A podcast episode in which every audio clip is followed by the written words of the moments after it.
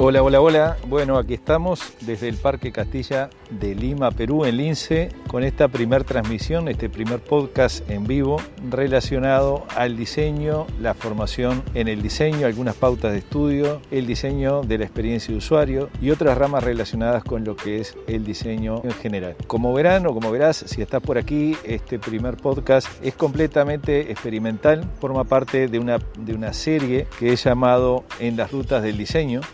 un conjunto de transmisiones que me gustaría hacer en distintas salidas que durante este tiempo de pandemia hago frecuentemente para ejercitar y cambiar un poco lo que es la temática de permanecer sentado demasiado tiempo trabajando en nuestra área. En este caso estoy sentado en el Parque Castilla frente a un pequeño lago con unos cisnes que armonizan, digamos, con lo que es el colorido de la vegetación en este lugar. La miniatura que compartí recién es parte del, entorno donde estoy y podemos describir muchas cosas que tú dirás, ¿por qué las vas a describir? Bueno, básicamente porque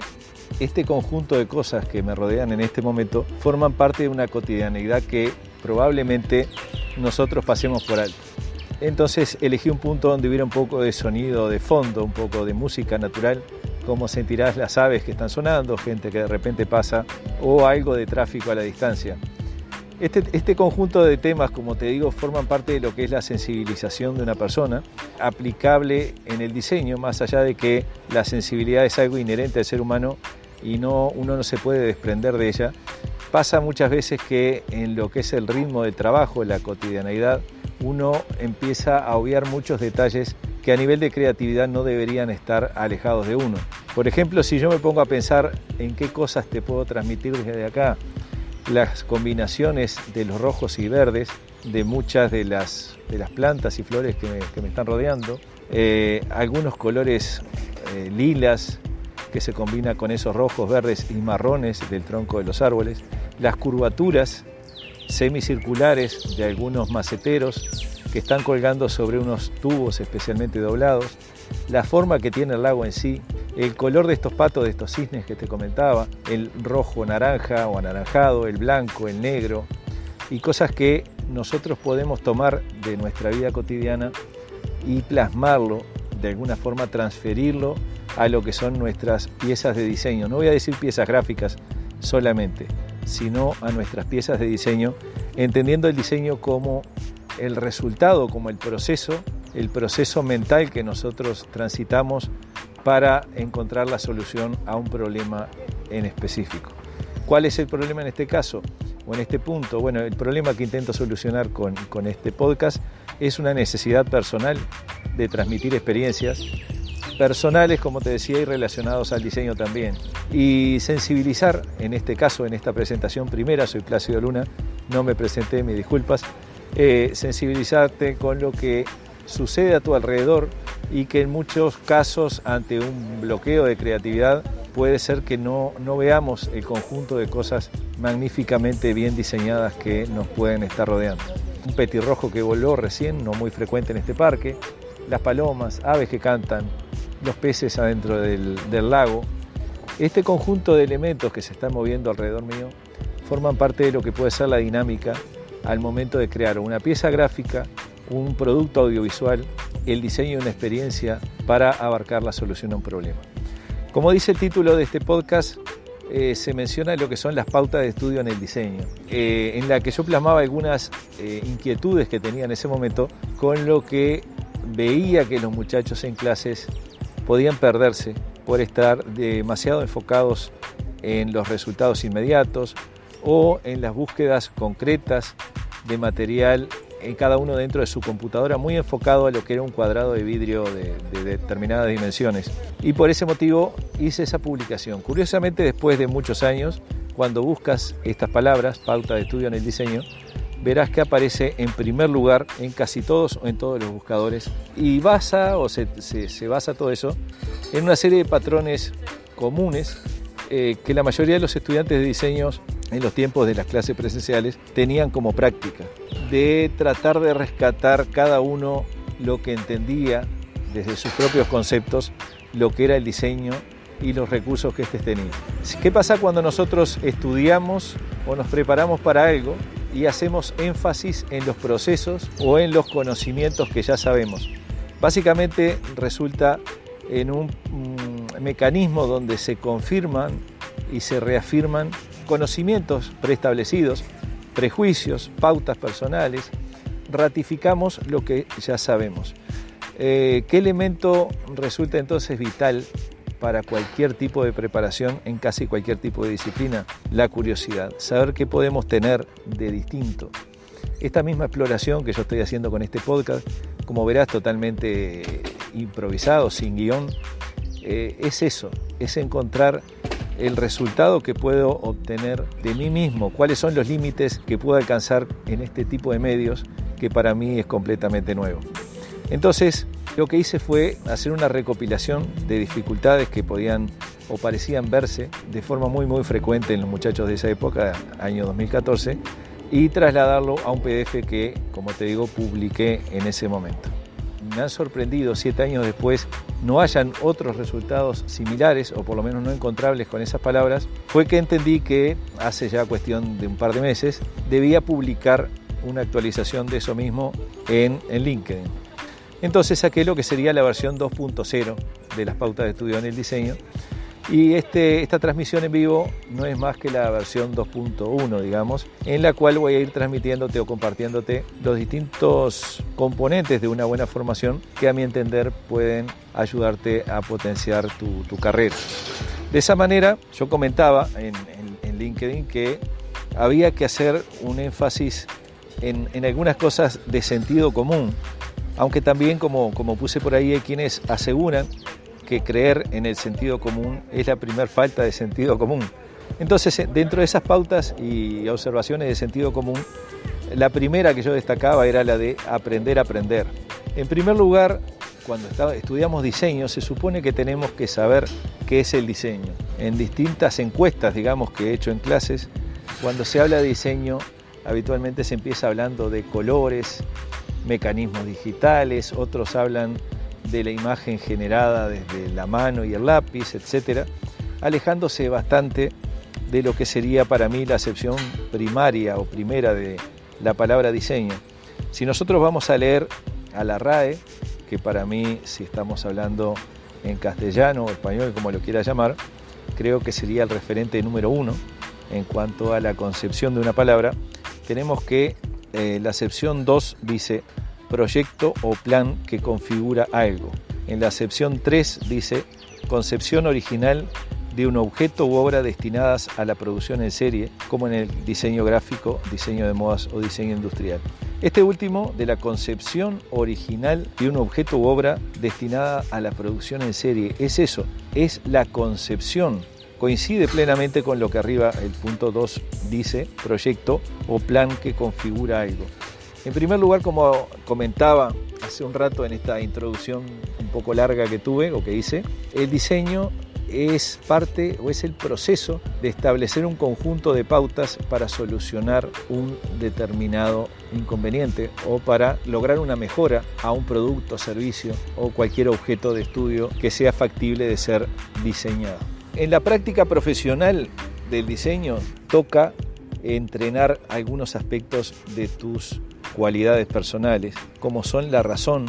la curiosidad, la imaginación, el entusiasmo, la dedicación, el compromiso, la gestión, el buen gusto y muchas otras cualidades que tú seguramente tienes y solamente te tocarían conocer, potenciar y explotar.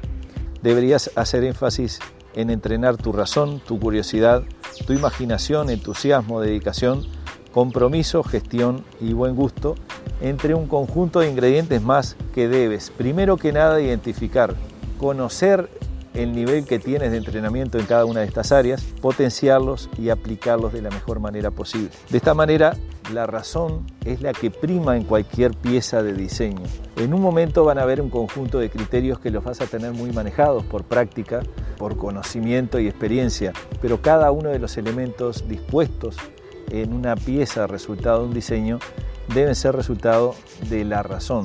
del por qué se encuentra ahí, por qué ese elemento y no otro. En este momento sientes los pájaros de fondo, que es importante que sensibilices también tus sentidos a detectar composiciones tanto visuales como sonoras, táctiles,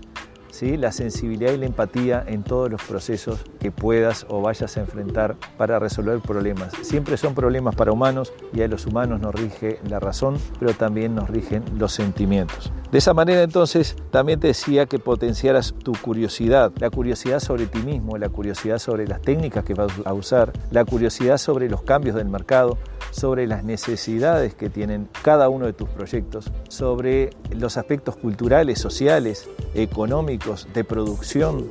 de optimización de procesos que estén involucrados en cualquiera de tus compromisos que tengas con la resolución de una necesidad a través del diseño. La imaginación solamente la entrenas con este tipo de cosas. Por eso me he puesto acá en un parque abierto, primero que nada porque es el diseño, en la ruta del diseño, pero segundo porque cada ambiente te proyecta algo diferente. Si no conoces el parque deberías imaginarlo, por qué cada uno de los sonidos. Y lo mismo sucede en cada uno de las percepciones en las que te sientas estimulados, en la música, en el cine, en la vida cotidiana, en tu entorno, etc. Y cómo alguno de esos elementos podrás utilizarlos de una manera u otra en la generación de cada uno de tus productos. El entusiasmo, no pierdas jamás el entusiasmo en un proceso de diseño, es vital, debe notarse, debe notarse tus, tus ganas, eh, tu compromiso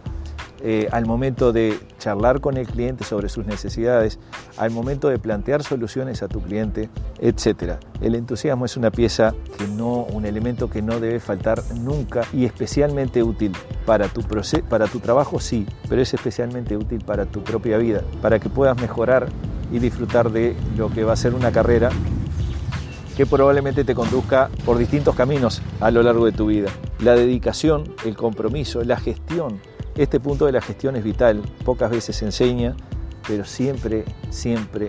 es extremadamente necesario tener buenos procesos de gestión de los tiempos, de los recursos, de la economía,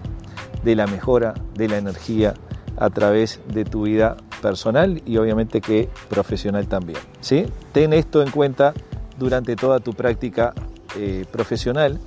porque va a ser parte indispensable de tu proceso de aprender a aprender deshazte de tus certezas, llénate de, de dudas, llénate de inquietudes, trata de explorar los caminos que te van a llevar a nuevos descubrimientos. Debes encontrar nuevas formas de transitar el diseño, debes encontrar nuevas formas de transitar tu vida, debes encontrar nuevas formas de disfrutar de lo que haces, de mejorar la interrelación que tengas con tus clientes, de entender a tu público objetivo, debes cuestionar cada uno, cada uno de los conceptos que tengas durante los momentos obviamente que sean productivos para ti hacerlos, ¿no? no durante la ejecución de una pieza, no podemos dudar durante el proceso de creación de un producto, eh, más allá de lo que sea sano para el propio producto, para el propio proyecto. De esa forma, conceptualiza, proyecta y planifica tu propia carrera. El aprender a aprender no se, no se busca para un resultado inmediato, se busca para obtener resultados a mediano y largo plazo. Dedica tiempo a la lectura, dedica tiempo a la lectura no solamente de temas de diseño, sino de todos los temas que van a completar tu cultura general, porque el diseño es una disciplina que se relaciona con todas las demás disciplinas de la vida humana o del sector comercial, empresarial, profesional, etc. Dedica tiempo a la práctica, dedica tiempo a la investigación, esto es parte de lo que te decía anteriormente, cuestiona, cuestiona cada una de las cosas que creas saber, busca las cosas que no sepas, que no sabes y encuentra caminos para acceder a estos conocimientos. Desde el primer día de clases, si es que eres estudiante, durante toda la carrera, si es que estás estudiando, y durante tu práctica profesional. Seguramente lo que hayas aprendido sea insuficiente, porque estamos ante un mundo infinito y la formación tiene un tiempo acotado, pero vas a haber recibido múltiples visiones, múltiples enfoques de distintos aspectos históricos y teóricos del diseño. Cuestiónalos, tamízalos, aprender a aprender y aprender a asumir tus propias responsabilidades serán tus mayores desafíos. De esa manera cerraba el artículo que publiqué en LinkedIn hace un par de meses, como te explicaba en, en la transmisión anterior, y es lo que creo que mm, podemos utilizar para cerrar esta transmisión ¿sí? Aprender a aprender y aprender a asumir tus propias responsabilidades serán tus mayores desafíos. Como te digo, estoy aquí en un entorno, eh, en el entorno del podcasting, por primera vez haciendo una transmisión tratando de que salga de forma natural, sin un guion demasiado elaborado, más que algunas cosas que te he leído de la publicación que, que publiqué en LinkedIn y que anteriormente ya había este, publicado en, en formato de PDF y con eso este, intento demostrarte que siempre se puede llegar a más, siempre se puede estirar un poco más los límites personales en un entorno que para mí resulta desconocido, pero es parte de las prácticas, es parte del disfrute y es parte de la espontaneidad que quiero transmitirte en este tipo de transmisiones. Posteriormente serán, una vez que tenga el sitio listo,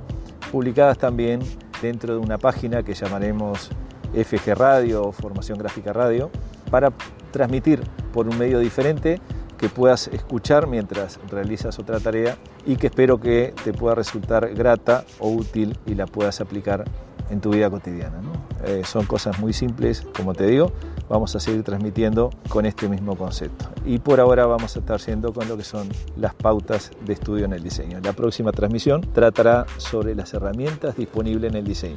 y no necesariamente herramientas que tú hayas visto sean tangibles, sino que hay muchas herramientas intangibles que también tienes que tener en cuenta para potenciar tu carrera y para disfrutar de ella. Que pases bonito, que tengas una linda jornada. Nos vemos entonces en la próxima transmisión. Muchas gracias por haber llegado hasta aquí.